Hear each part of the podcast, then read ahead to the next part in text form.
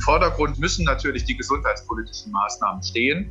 Es ist notwendig, die Spitze so zu kappen, dass das Gesundheitswesen mit den weiter ansteigenden Infektionszahlen zurechtkommt. Von daher ist auch der Sachverständigenrat davon überzeugt, dass der Zustand sinnvoll ist und auch beibehalten werden sollte. Die Forscher der Universität haben mutmaßlich verschiedene Skripte geschrieben, die das gesamte Internet mehr oder weniger durchsuchen, verschiedenste Quellen durchsuchen. Also es muss ein Riesenberg an Daten sein, die dort zusammenlaufen und dann von den Forschern zusammengetragen auf einem Dashboard veröffentlicht werden. Das sind unsere Themen heute dazu, die aktuellsten Entwicklungen in Nordrhein-Westfalen. Mein Name ist Helene Pawlitzki. Coronavirus in NRW. Die Lage am Abend. Ein Podcast-Spezial der Rheinischen Post. Jeden Tag bekommt ihr bei uns die wichtigsten Infos zur Corona-Krise in unserer Region. Dieser Podcast ist ein Spin-off des Aufwacher-Podcasts. Also wenn ihr ihn abonnieren wollt, sucht einfach nach Aufwacher in eurer Podcast-App. Die meisten von euch bekommen ihn ja sowieso wahrscheinlich schon über den Podcast-Feed des Aufwachers. Ja, man hat es schon geahnt, jetzt kommt es nochmal aus berufenem Munde. Die Wirtschaftsweisen halten eine schwere Rezession in Deutschland durch die massiven Folgen der Coronavirus-Krise für unvermeidbar. Die deutsche Wirtschaft werde 2020 deutlich schrumpfen, heißt es in einem vorgelegten Sondergutachten der aktuell drei Wirtschaftswissenschaftler. Sie bilden den sogenannten Sachverständigenrat zur Begutachtung der gesamtwirtschaftlichen Entwicklung. Ihr Job ist es, die Bundesregierung zur gesamtwirtschaftlichen Entwicklung Deutschlands zu beraten. Schwere Rezession, das klingt nicht wirklich gut, aber unsere Wirtschaftschefin Antje Höning bei der Rheinischen Post findet trotzdem, die Prognose hätte düsterer ausfallen können.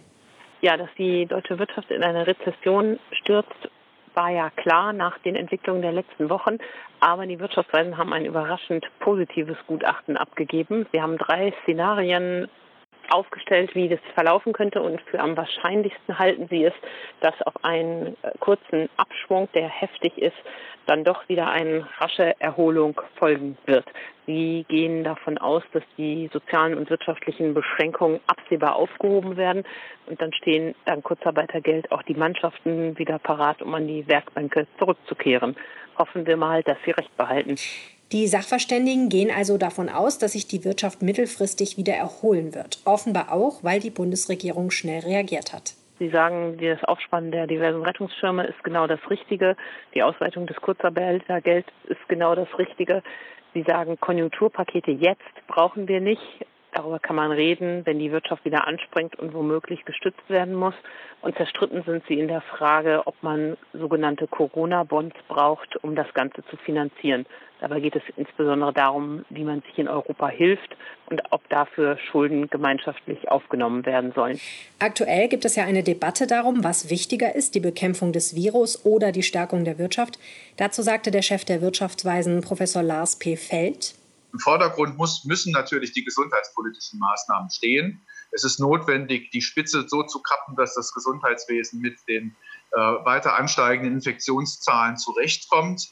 Äh, von daher ähm, ist auch der Sachverständigenrat davon überzeugt, dass der äh, gegenwärtige ähm, äh, Zustand ähm, sinnvoll ist und auch beibehalten werden sollte. Unseres Erachtens sollte man diese Zeit auch entsprechend nutzen, so wie das jetzt in vielen ähm, Diskussionen und Andeutungen äh, auch von Seiten der Bundesregierung äh, sich darstellt, nämlich einerseits um die Kapazitäten im Gesundheitswesen äh, auch in Richtung stärkerer Versorgung ähm, intensivmedizinischer Art äh, aufzubauen, zu erweitern und andererseits, um äh, in die Lage versetzt zu sein, äh, flächendeckend Tests anzubieten, damit wir ähm, nach dem Shutdown, ähm, so wie in unserem Basisszenario unterstellt, dann relativ schnell eben mit flächendeckenden Tests auch zu einer anderen medizinischen Strategie übergehen könnten. Gleich spreche ich mit Datenjournalist Clemens Bossaré über die vielen Zahlen und Statistiken, die uns in der Corona-Krise zur Verfügung stehen. Vorher mal ein Blick auf diese Statistiken für NRW. Das ist die Lage am Montag, dem 30. März 2020 um 16 Uhr. In NRW gibt es mit Stand heute Vormittag 14.219 bestätigte Fälle. 124 Menschen sind in Nordrhein-Westfalen an den Folgen einer Covid-19-Erkrankung gestorben. Mit 1258 Infizierten ist der Kreis Heinsberg weiterhin am stärksten betroffen. Köln hat 1290 Infizierte. Ebenfalls stark betroffen, wenn man die Zahl der Infektionen pro 100.000 Einwohner berechnet, sind die Kommunen Aachen und Region, der Kreis Coesfeld und Münster. Immer die aktuellsten Zahlen und Nachrichten findet ihr in unserem Live-Blog auf RP Online. Als Reaktion auf die aktuelle Corona-Pandemie und als Vorbereitung für weitere Krankheitswellen hat die nordrhein-westfälische Landesregierung einen außergewöhnlichen Gesetzesentwurf vorgelegt. In dem Entwurf, der der deutschen Presseagentur vorliegt, wird unter anderem das Verpflichten von Ärzten thematisiert. Außerdem sollen die Behörden berechtigt werden, medizinisches Material sicherzustellen. An Haupt- und Realschulen könnten die Abschlussprüfungen dieses Jahr laut dem Gesetzentwurf ausfallen. Das Kabinett hatte den Entwurf dieses Notstandsgesetzes bereits am Samstag beschlossen. Ein 47-seitiges Schreiben samt Begründung ging an die Fraktionen. Nach dba-Informationen will Ministerpräsident Armin Laschet am Mittwoch den Landtag zu den geplanten Maßnahmen unterrichten. Das Gesetz könnte im beschleunigten Verfahren verabschiedet werden. Die wichtigsten Punkte des Gesetzesentwurfs könnt ihr auf RP Online nachlesen. In Nordrhein-Westfalen sind bei den Bezirksregierungen seit Freitagnachmittag laut Angabe von Landeswirtschaftsminister Andreas Pinkwart über 200.000 Anträge auf staatliche Soforthilfe gestellt worden. Bis Stand Montagmittag seien davon bereits 150.000 Anträge bewilligt worden, sagte der FDP-Politiker im ZDF. Die rasche Bearbeitung schrieb er der rein digitalen Antragstellung und Bearbeitung zu. Ministerpräsident Armin Laschet hat bei der Eröffnung des virtuellen Krankenhauses in Aachen mit dem Einsatz seiner Gesichtsmaske irritiert. Er trug sie nur über dem halben Gesicht. Die Nase war noch frei. Ein Foto davon wurde nach dem Termin mehrfach im Netz geteilt. Das virtuelle Krankenhaus soll kleinere Krankenhäuser landesweit mit den Unikliniken Aachen und Münster vernetzen. Sie können sich Hilfe von den Experten der Unikliniken holen. Insgesamt 30 zusätzliche Ärzte sollen für die Krankenhäuser Tag und Nacht erreichbar sein. Die Bundesregierung versucht angesichts der weiter steigenden Fallzahlen in Deutschland energisch, die Debatte über eine Lockerung der Abwehrmaßnahmen einzudämmen. Finanzminister Olaf Scholz, SPD, warf den Befeuerern der Diskussion Zynismus vor. Die Regelungen dienten dazu, Leben zu retten. Wirtschaftliche Fragen als wichtiger zu bezeichnen sei zynisch, sagte er am Sonntagabend im ARD-Bericht aus Berlin. Bundeswirtschaftsminister Peter Altmaier von der CDU stimmte ihm auf Twitter zu. Kanzleramtschef Helge Braun, ebenfalls CDU, wies darauf hin, dass einige Bundesländer ihre Maßnahmen bereits auf das Ende der Osterferien terminiert haben. Der Bund werde mit den Ministerpräsidenten am Mittwoch erneut beraten, ob das haltbar sei. Deutsche Intensivmediziner fordern eine bundesweit zentrale Verteilung von Covid-19-Patienten auf die Kliniken des Landes. Wenn der Höhepunkt der Infektionszahlen erreicht sei, würden die Kliniken in einigen Regionen über ihre Belastungsgrenze kommen, sagte Uwe Janssens, Präsident der Deutschen Interdisziplinären Vereinigung für Intensiv- und Notfallmedizin, in Zeitungen der Funke Mediengruppe. Die Bundesregierung müsse dann so schnell wie möglich eine zentrale Stelle einrichten, die in einem solchen Fall die Patienten bundesweit auf weniger ausgelastete Kliniken verteilt. Die Luftverschmutzung in deutschen Städten hat im Zuge der Corona-Ausgangsbeschränkungen bereits deutlich abgenommen. Dies zeigt ein Vergleich von Satellitenbildern mit Bildern von vor einem Jahr. Veröffentlicht hat sie die Europäische Allianz für öffentliche Gesundheit, EPHA. Die Bilder des Satelliten Sentinel-5 aus der Zeit vom 5. bis 25. März 2019 und derselben Zeit 2020 zeigen drastische Unterschiede für Großstädte wie Düsseldorf, Essen, Köln oder Frankfurt. Wer bedingt durch die Corona-Krise kein Geld für Strom, Gas, Wasser, Telefon und Internet hat, kann die Zahlung vorübergehend bis zum 30. Juni 2020 aussetzen, erklärt die Verbraucherzentrale NRW. Dieses Recht gilt für Verträge, die vor dem 8. März 2020 abgeschlossen wurden. Die Zahlungen werden aber nicht erlassen, sondern nur aufgeschoben. Wichtig zu beachten, Verbraucher müssen ausdrücklich darauf hinweisen, dass ihre Zahlungsschwierigkeiten aufgrund der Corona-Krise bestehen.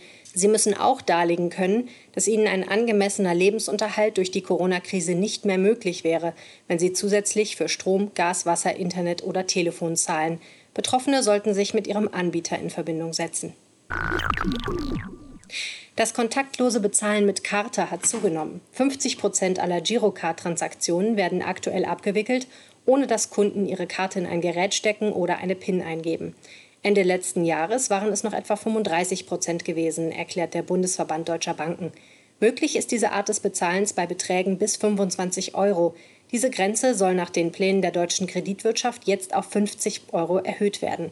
Weiterhin müssen Karteninhaber aber spätestens nach fünf Transaktionen oder nach einer Gesamtsumme von 150 Euro wieder die PIN eingeben. Bayern verlängert die Ausgangsbeschränkungen und Ladenschließungen um zwei Wochen bis zum 19. April. Es ist keine Zeit für einen vorschnellen Exit oder eine Debatte darüber, sagte Ministerpräsident Markus Söder in München. Die Maßnahmen würden aber nicht weiter verschärft. Die Kurve der Neuansteckungen flache etwas ab. Am Montag seien in Bayern 1147 Infektionen gemeldet worden. Insgesamt seien es 14.437.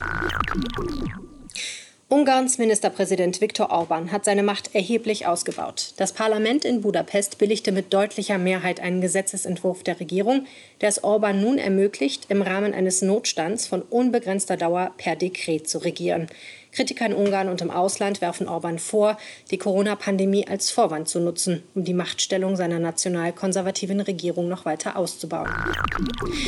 Die verschobenen Olympischen Spiele in Tokio sollen am 23. Juli kommenden Jahres eröffnet werden. Auf diesen Termin einigten sich das Internationale Olympische Komitee, die Stadt Tokio und der japanische Staat, wie japanische Medien am Montag nach einer Exekutivsitzung des Olympischen Komitees in Tokio berichteten. Die Sommerspiele sollten eigentlich ab dem 24. Juli dieses Jahres stattfinden. Die Eröffnung der Paralympics war für den 25. August geplant gewesen. Im Kampf gegen die Pandemie müssen die Menschen in Österreich künftig eine Schutzmaske beim Einkaufen tragen. Ab Mittwoch werden alle Supermarktketten am Eingang Schutzmasken verteilen, die dann verpflichtend getragen werden müssen, sagt Bundeskanzler Sebastian Kurz. Mittelfristig soll dieser Schutz überall dort getragen werden, wo man an Menschen vorbeigeht.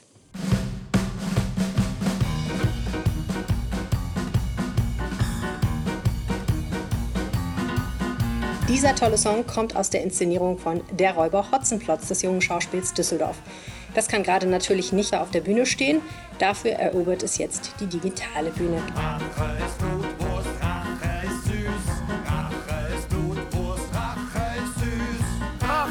Das, was ich mache. Gemeinsam mit dem jungen Schauspiel haben wir von der Rheinischen Post die Theaterpost geschaffen. Da gibt es montags, mittwochs und freitags neue Spielideen und interaktive Inhalte für daheim. Alle Inhalte gibt es auf rp-online.de/slash Theaterpost. Heute gibt es Folge 2 von Faxen machen mit dem jungen Schauspiel, ein interaktives Räuber-Hotzenplotz-Spiel für alle, die Kinder haben oder selbst gern Spiele spielen.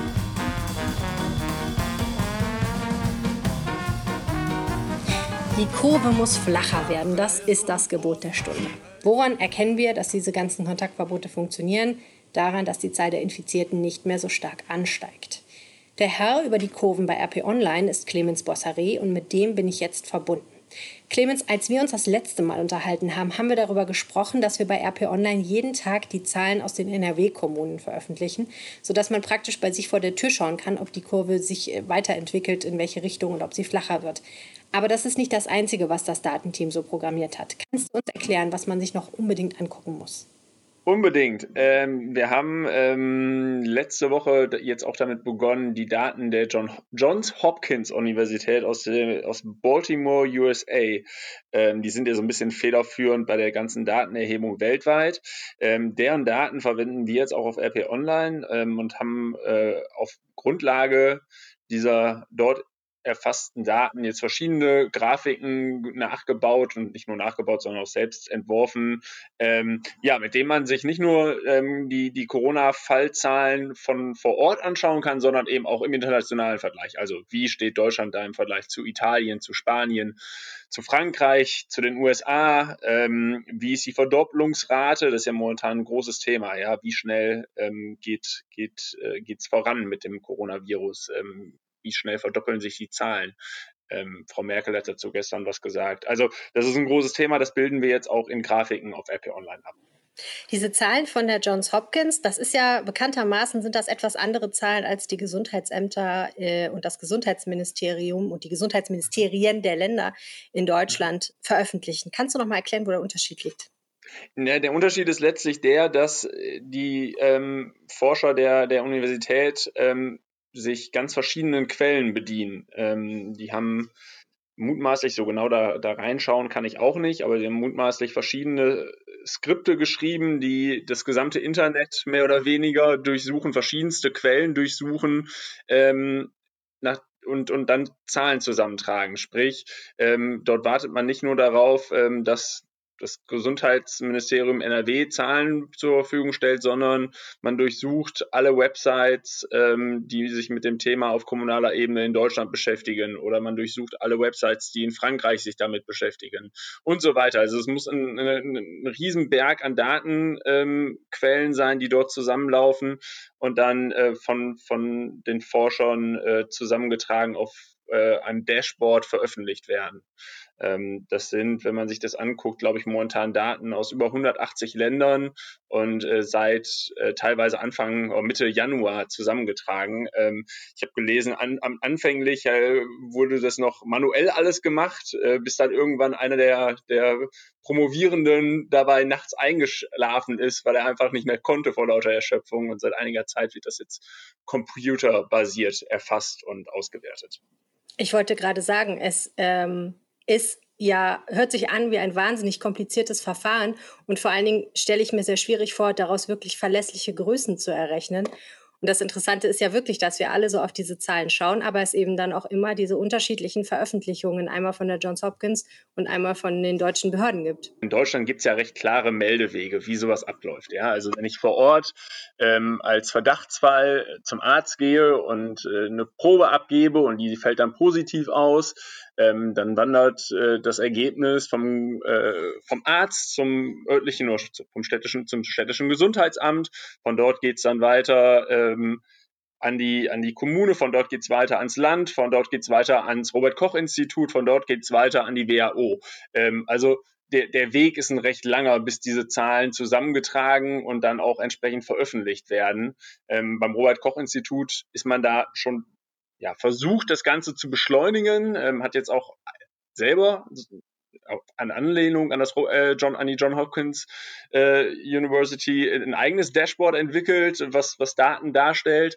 Ähm, aber wie gesagt, man merkt halt, äh, das ist ein Unterschied, ob ich versuche, in Echtzeit äh, Daten aus ganz verschiedenen Quellen zu, zusammenzusuchen oder ob ich mich auf diesen offiziellen Meldeweg, den es nun mal in Deutschland ähm, behördlicherseits gibt, verlasse. Welche von den vielen Grafiken, Karten, Tabellen und Zahlen, die du so zusammengestellt hast, findest du eigentlich am interessantesten?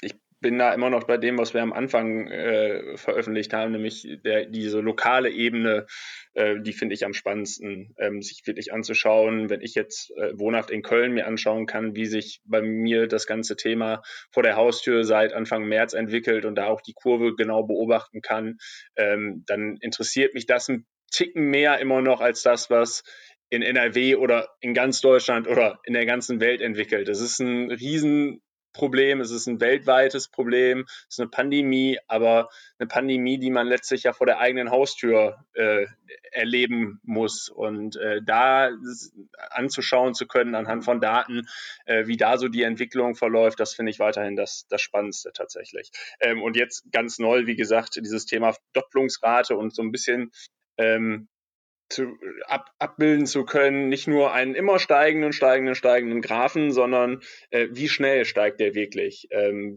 wie akut oder wie, wie, wie sehr können diese Maßnahmen, die jetzt seit einiger Zeit ja äh, gelten, wie sehr haben, wirken die sich wirklich aus? Ähm, das zeigen diese neuen Grafiken eigentlich ganz schön und die finde ich ebenfalls ganz spannend.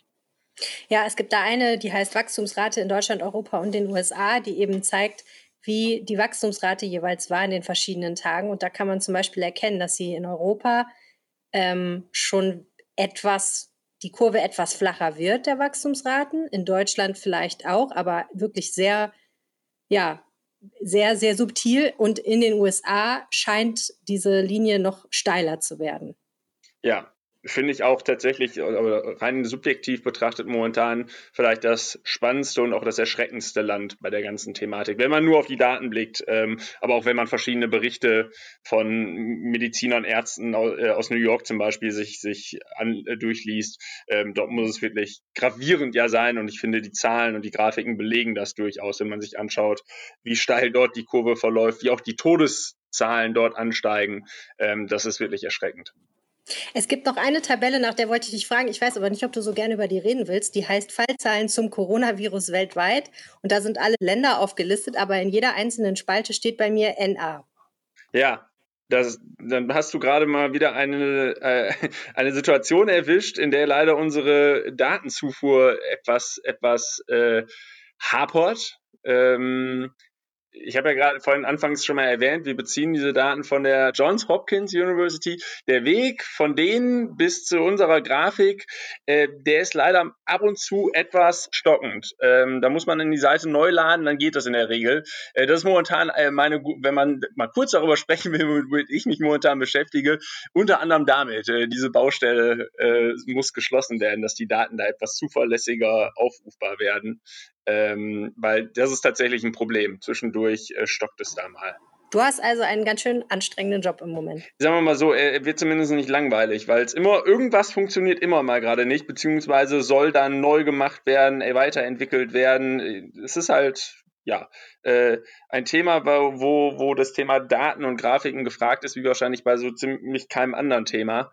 Und ähm, ist ja auch was, was Angenehmes. Oder was heißt was Angenehmes, aber was Spannendes zumindest. Wir, wir äh, ähm, haben da ein ähnliches ja. Problem teilweise. Bei mir ist das ja auch mit der Technik gelegentlich ein bisschen problematisch, wie man vielleicht gerade gehört hat an der Leitung. Vielen Dank, Clemens. Ja. Äh, alles Gute und äh, bleib gesund. Gleichfalls. Bis dahin. Ciao.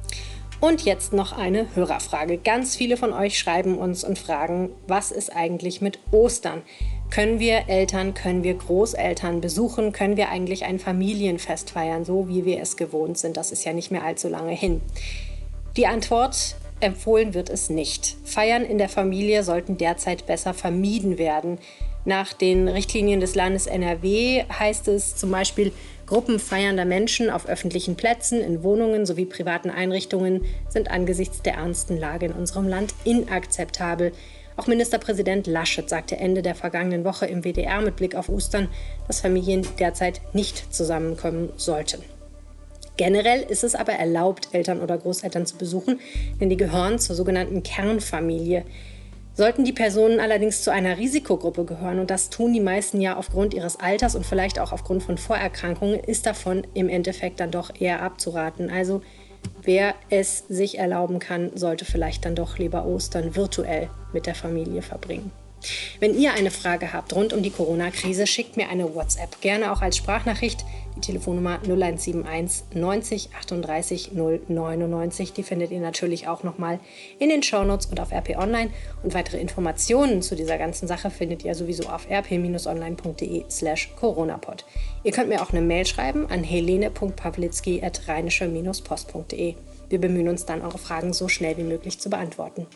Das war Coronavirus in NRW, die Lage am Abend. Wenn euch das Format gefällt, empfehlt es gerne weiter. Lasst uns ein paar Sterne zur Bewertung im App Store da. Das ist der Feed des Aufwacher-Podcasts, den ihr dann finden müsst. Und äh, dort könnt ihr natürlich diesen Podcast auch abonnieren. Weitere Entwicklungen erfahrt ihr genau da, nämlich morgen früh im Aufwacher-Podcast und auf RP Online in unserem Live-Blog. Bis morgen, bleibt gesund. Mehr bei uns im Netz www.rp-online.de